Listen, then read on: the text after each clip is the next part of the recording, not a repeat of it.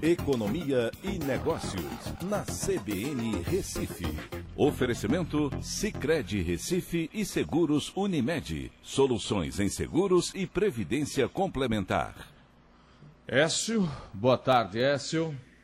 Boa tarde, Aldo. Boa tarde, Avença CBN. Enquanto por aqui estão desrespeitando ao máximo as regras de saúde por conta da Covid, veja que as ações da Europa começam a semana lá em cima, isso já por conta da possibilidade de uma vacina contra, contra a Covid, né? É isso mesmo, Aldo. A gente teve semana passada essa forte correção das ações de tecnologia, até foi o nosso assunto de sexta-feira, né? E a expectativa com esses mercados do Brasil e dos Estados Unidos fechados é monitorar o que está acontecendo nos demais mercados que não estão é, em, em, feriado. Né?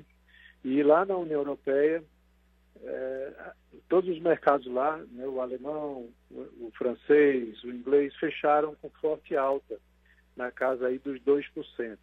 E justamente por conta dessa expectativa positiva de que a AstraZeneca, né, que é um, uma, uma empresa farmacêutica, já tenha uma vacina para ser distribuída na Austrália a partir de janeiro, num convênio que foi anunciado lá né, com, é, com esse laboratório.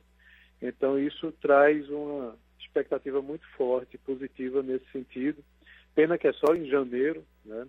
mas tem algumas antecipações aí que talvez aconteçam é, com outras é, vacinas de outros laboratórios. Né? A vacina russa mesmo, semana passada, teve uma publicação científica comprovando que ela é, tinha assim bons resultados nas fases 1 e 2 né, dos testes que são feitos. Então, trouxe mais uma expectativa também positiva. Mas não é tanto, assim, é, tão de confiança quanto essas que são da Oxford, né, ou da AstraZeneca, que são é, mais aceitas né, mundialmente. Então isso trouxe aí uma expectativa positiva. Agora vamos ver amanhã como é que abre o mercado brasileiro, o mercado americano, né, repercutindo essa, essa movimentação e uma possível recuperação das ações de tecnologia lá dos Estados Unidos que repercutem aqui também. Até amanhã, Écio.